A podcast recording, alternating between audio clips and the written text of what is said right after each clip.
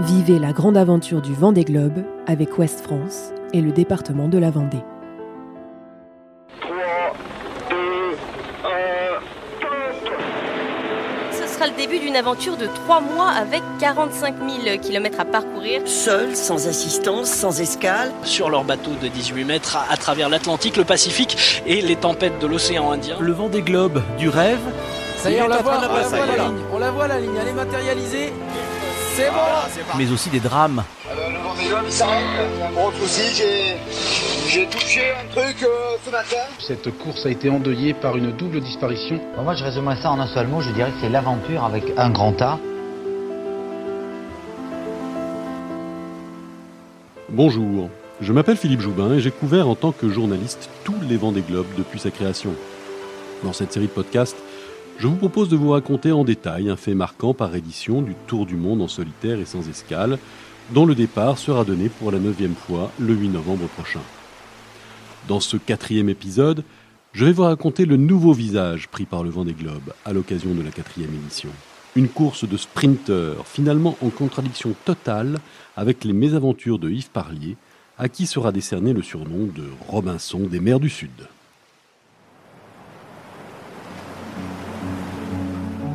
C'est une quatrième édition radicalement différente des précédentes dont le départ est donné le 9 novembre 2000.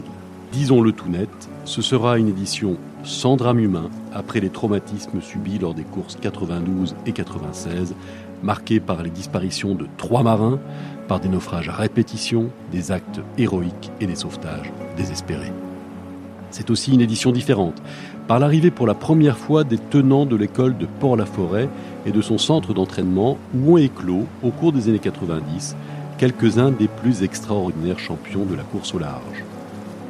Avec l'arrivée de Michel Desjoyaux et Roland Jourdain dans ce quatrième Vendée Globe, une école de pensée différente déferle.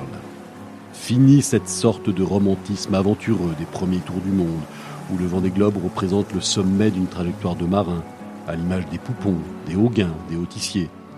Cette nouvelle génération envisage le tour du monde en solitaire et sans escale à l'image d'une régate comme les autres. Certes, un peu plus dure et un peu plus longue, mais un passage obligé dans la trajectoire d'un professionnel de la course au large. Pour eux, le Vendée Globe n'est pas un rêve d'enfant biberonné aux aventures de Bernard Motessier et Joshua Slocum, mais la marche suivante du parcours de sportifs professionnels. Et comme les marins aventuriers qui font aussi la grandeur de cette course à nul autre pareil sont encore présents, c'est une flotte record de 24 bateaux qui se réunit autour du ponton de Port-Olona avant l'envol. Il n'était que 15 quatre ans auparavant. Un autre signe des temps qui change est envoyé par la météo. Une tempête d'apocalypse est prévue sur le golfe de Gascogne les 5 et 6 novembre 2000. Et c'est justement le dimanche 5 novembre que la flotte doit s'envoler. Mais les bulletins météo sont exécrables, à tel point que le samedi 4, à la fin du briefing, le concurrent britannique Richard Tolkien demande à Philippe Gentot, le patron de la course, s'il est bien raisonnable de lancer l'épreuve. Les risques de casse mécanique sont réels, les risques humains aussi. Le débat s'engage, il est violent, acharné. Les navigateurs votent, 19 sont pour un report du départ. 4 s'abstiennent et un se prononce pour le départ à l'heure prévue. Yves Parlier. C'est un profond tournant que vit là la course au large.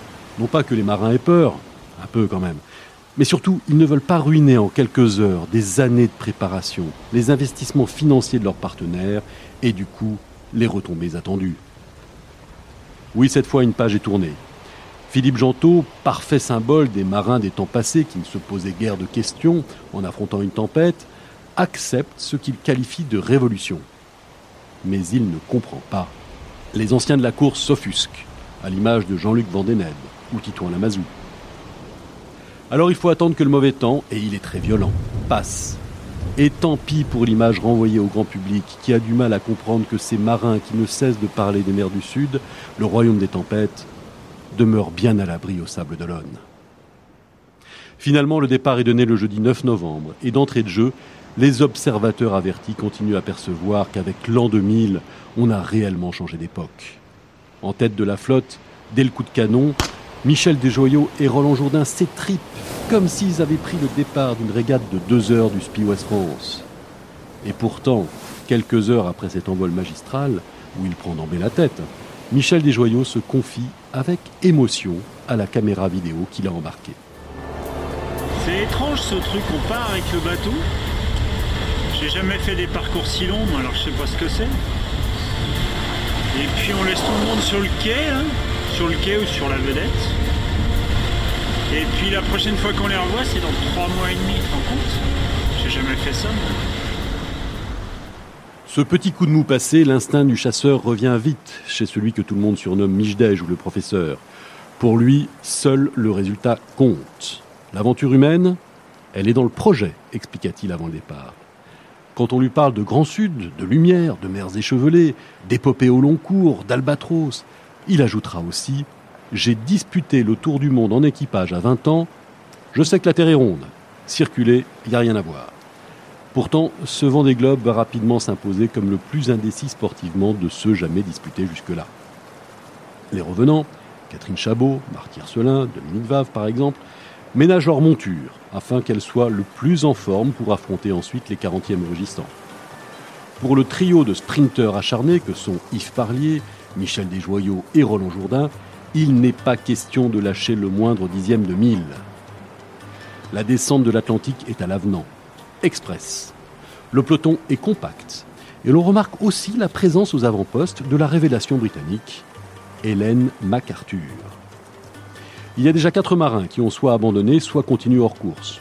Le Belge Patrick de Radigues, le Suisse Bernard Stamm, l'aventurier russe Fedor Konyukov, qui est pop de son état, et l'anglais Richard Tolkien. Devant, la lutte est incroyablement tendue. Et parmi eux, Yves Parlier étonne par son aptitude à cravacher son bateau. Au 22e jour de course, à la barre de son formidable Aquitaine Innovation, il explique. On n'a jamais mener les bateaux dans le vent des globes comme on les mène actuellement. Là, euh, je pense qu'on va euh, attaquer jusqu'à ce qu'il y ait de la casse chez certains. Et quand euh, on n'aura plus que 2-3 concurrents, on aura mis suffisamment d'avance, euh, on pourra un peu lever le pied et sauvegarder le matériel. Euh, mais déjà, on va allumer dans le sud, c'est sûr. Le skipper arcachonnais est tellement en feu qu'il explose le record de distance parcourue en 24 heures sur ce type de voilier monocoque. 420,6 milles, soit 778 kilomètres il est le premier marin à franchir la barre des 400 000 nautiques. La flotte aborde le Grand Sud. Enfin, suivant une route nord, des joyaux et Jourdain s'envolent au détriment d'un parlier qui s'enferme sans vent dans sa route sud.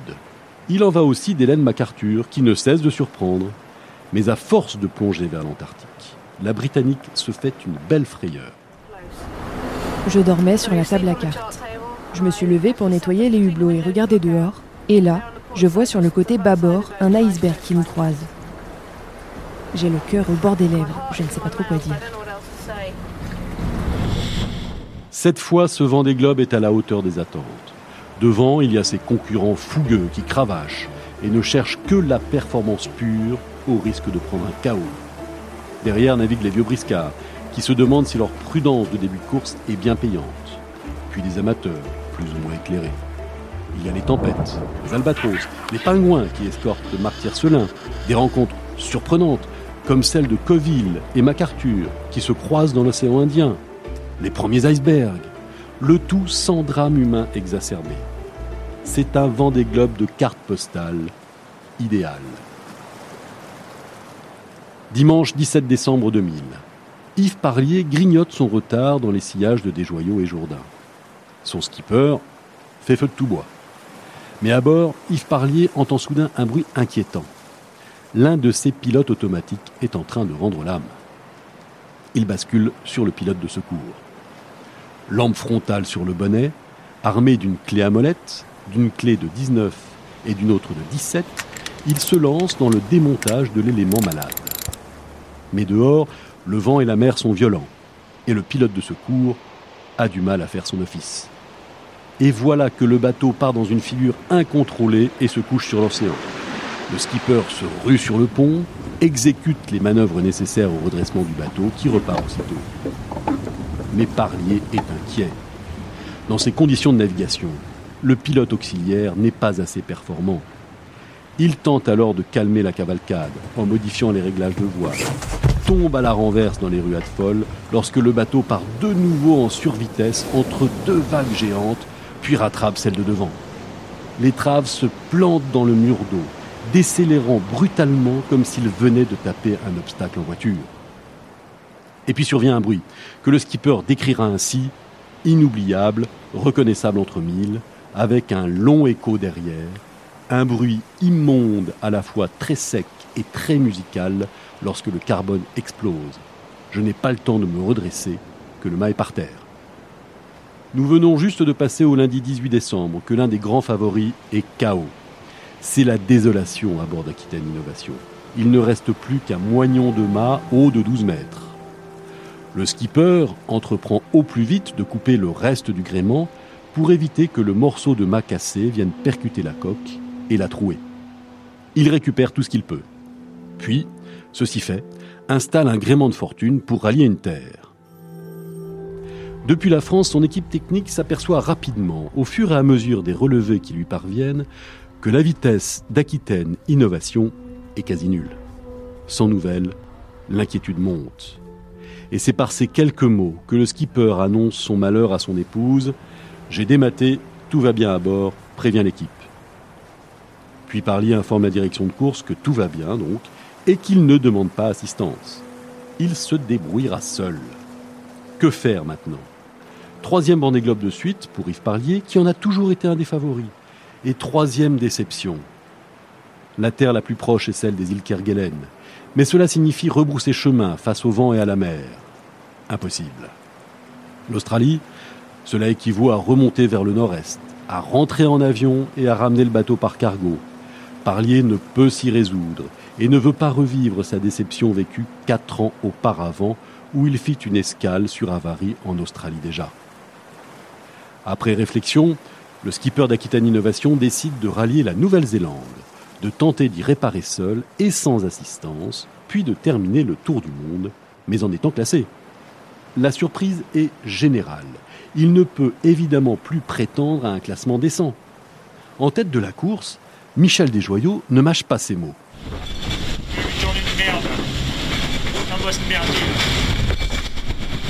Je sais pas quel cap faire, je pas quelle vitesse prendre.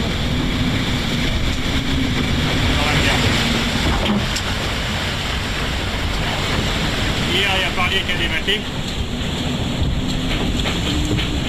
Ça fait un concurrent de moins, c'est une bonne nouvelle et c'est une mauvaise nouvelle. Plus tard, le skipper de PRB lâchera aussitôt Yves à tort. Je pense qu'il reprendra raison dans quelques temps. Ce ne sera jamais le cas. Au contraire, Parlier va s'obstiner. Il échafaude un plan incroyable qui consiste à faire escale de manière à assembler les tronçons de mât qu'il possède encore, c'est-à-dire le moignon toujours dressé sur le pont et les morceaux de tube qu'il a pu sauver du naufrage. Tout au long de l'infiniment lente progression qui le guide vers l'île Stewart, au sud de la Nouvelle-Zélande, il peaufine son intervention. Il fait des essais de colle, prépare les morceaux cassés, taille et polie le carbone, construit une rampe de chauffage avec des lampes de 25 watts pour chauffer les soudures, début de décollage. Il jette l'ancre enfin le 7 janvier dans une baie protégée de cette île du bout du monde où se trouve déjà un reporter de Paris Match et un photographe venu immortaliser le destin du nouveau Robinson. Rapidement, en effet, Parlier se confectionne un radeau avec des bidons d'eau et de gasoil vides. Il fabrique une pagaie et se rend à terre, en prenant bien soin de ne surtout pas marcher au-delà de la limite des plus hautes marées hautes, ce que le règlement impose, et ce qu'il respectera avec minutie. Sur la berge, il cherche de grosses pierres pour alourdir son encre, tout en en profitant pour ramener bigorneaux et moules trouvés sur le rivage. Mais tout ne se déroule pas comme prévu. Dès le lendemain de son arrivée, un violent vent de sud pénètre dans la baie et fait déraper l'ancre. Et voilà le monocoque qui dérive dangereusement vers la côte où, malgré les efforts du skipper, il s'échoue sur le sable. Un moment particulièrement terrible qu'il raconte après son arrivée sur le plateau télé de Thierry Ardisson. c'est extrêmement dur. Euh, bon, en dehors du, des risques que, que, mon bateau euh, euh, avait quand il était couché, c'est de me dire au bout de 24 heures, bilan de l'opération, j'ai pas avancé du tout sur la passion du mât. Et en plus, je prends des risques pour mon bateau. Donc, il y a un moment de doute parce que pour préparer quelque chose, il faut vraiment être à 100% sur ce sujet-là. Et je me dis, finalement, c'est une galère. J'aurais mieux dû rester en mer et, et j'aurais vaut mieux peut-être réparer en mer que de m'arrêter euh, dans l'île. À l'aide de son radeau, le skipper, devenu forçat, va poser une ancre. Mais le radeau chavire. Le marin se retrouve dans l'eau, heureusement vêtu de sa combinaison de survie. Au prix d'heures de travail harassant, profitant de la marée haute, Parlier parvient à remettre son bateau à flot. Et maintenant qu'il est en sécurité, il faut refaire le mât. Le skipper pensait initialement faire une escale de 5 jours. Il passera le double dans sa petite baie perdue. Descendre le bout de mât restant, découper les parties abîmées, ajuster les éléments de carbone, manchonner les différents tubes, faire sécher résines et fibres avec un four fabriqué spécialement glissé dans le mât, utiliser les couvertures de survie pour tenir la chaleur des opérations, puis remettre le mât réparé debout. Rien que pour cette dernière manipulation, il lui faudra deux jours. Le découragement n'est jamais loin, comme il le relate encore lors de l'émission télévisée. Euh, oui, j'ai des moments, bah, je vous ai dit, dans les choix, j'étais très découragé. À un moment donné, euh, j'ai des grosses douleurs à la jambe euh, suite à un coup, de froid dans, la, dans la rivière glacée où je fais ma toilette. Et donc là, j'ai des petits passages à vide. Et le 17 janvier, après dix jours de travail acharné, réalisé sans assistance, Yves Parlier quitte enfin l'île Stewart avec un magnifique mât de 18 mètres de hauteur. Il vient de réaliser un exploit tout simplement unique dans l'histoire de la course au large.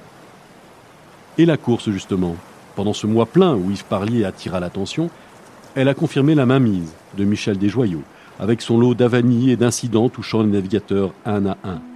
Il en va ainsi de Roland Jourdain. Et voilà, voilà comment on perd une course, voilà comment on finit une course. Un morceau de chariot, de, rail, de, de mât pété. Regarde ça, regarde ça. Comment tu veux que je répare ça Moi, j'ai rien pour réparer une avarie survenue le 16 décembre et que le skipper ne révélera que bien plus tard pour ne pas informer ses adversaires. Golding, Dubois, Bianchetti font aussi face à de méchantes avaries. Et le leader lui-même rencontre le 1er janvier 2000, alors qu'il est au beau milieu du Pacifique Sud, une panne majeure. Ah, moi, ça a super bien démarré parce que le 1er janvier à 0 RTU, j'étais en tête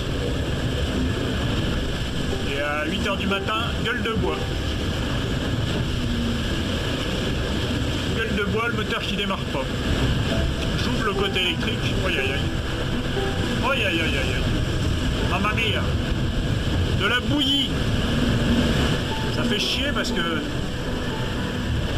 Encore tu te fais terrasser parce que tu fais une connerie, tu rates une manœuvre, tu as mal préparé ton truc. Mais là putain un démarreur. C'est pas possible pas un démarreur quoi.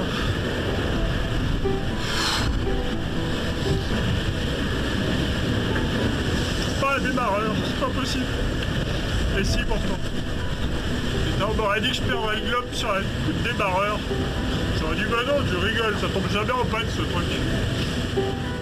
À terre, auprès de son équipe technique comme en mer, c'est l'affolement. Sans l'électricité fournie par le groupe électrogène, plus rien ou presque ne fonctionne à bord d'un coursier comme PRB. Plus de liaison avec la Terre, plus de pilote automatique, plus d'informatique. Mais quatre jours plus tard, miracle.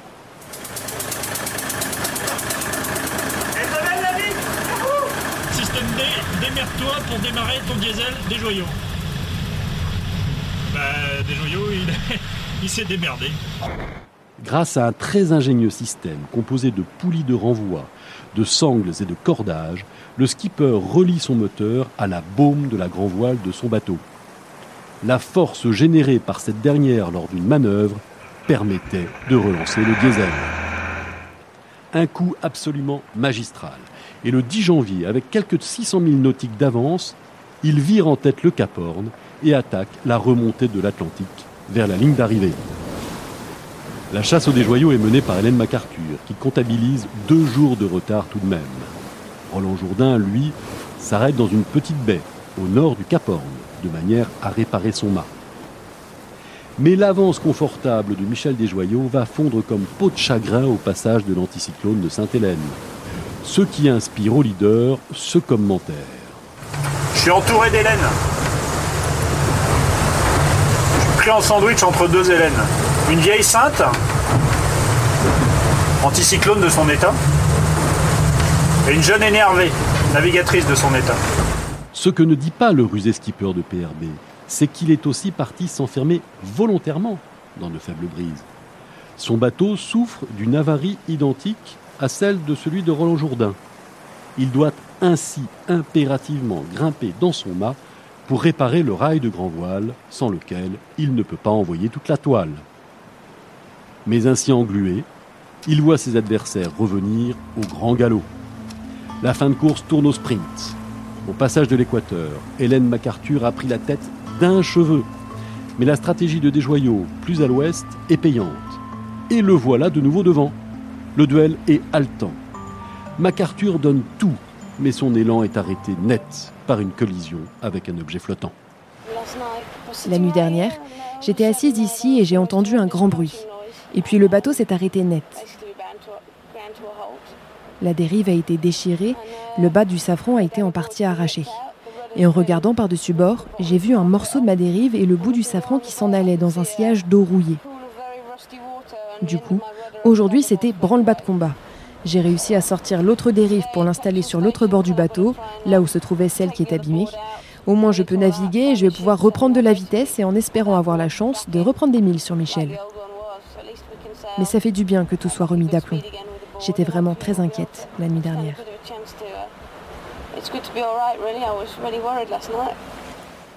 Enfin, deux jours avant l'arrivée, une tempête vient balayer le peloton des premiers.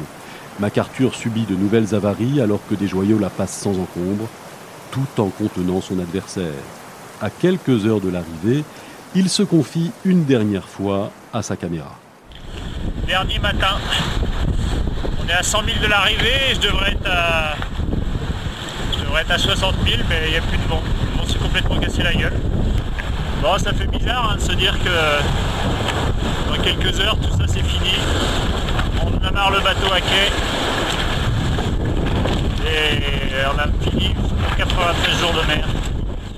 Michel Desjoyaux, bisu du vent des globes, mais marin et régatier accompli, gagne cette quatrième édition en ralliant les Sables d'Olonne le 10 février 2001. Hélène MacArthur, deuxième, arrivera 24 heures plus tard, et Roland Jourdain, troisième, 71 heures après le vainqueur. Ils seront 15 classés au terme de cette édition. Et à la 13e place, un certain Yves Parlier.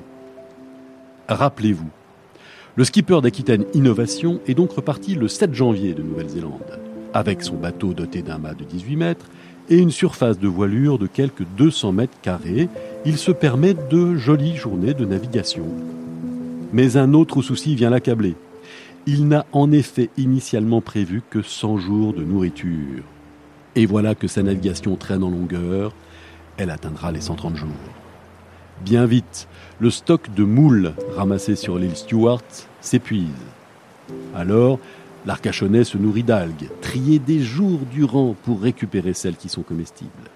Il poursuit la moindre parcelle de nourriture, garde les papiers d'emballage qu'il mastique consciencieusement pour en extraire tout le suc. Son apprentissage de la pêche, ses considérations sur la faim occupent une bonne partie de l'espace médiatique du Vendée Globe.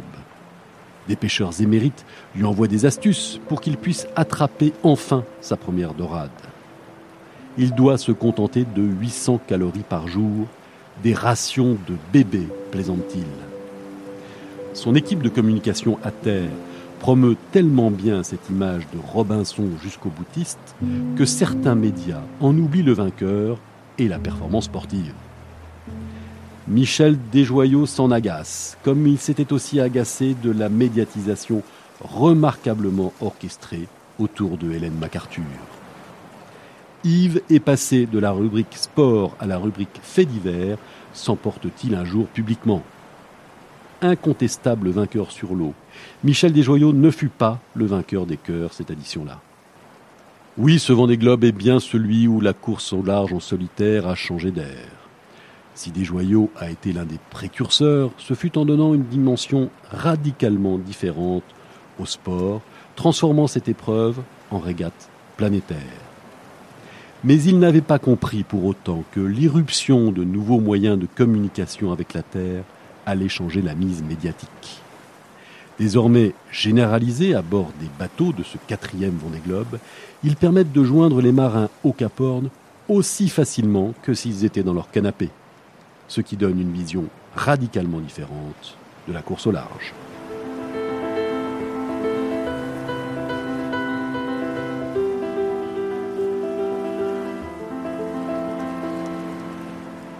Revivez toutes les aventures du Tour du Monde en solitaire dans La légende du Vendée Globe, un livre écrit par Philippe Joubin aux éditions Albin Michel avec Ouest France. Vivez la grande aventure du Vendée Globe avec Ouest France et le département de la Vendée.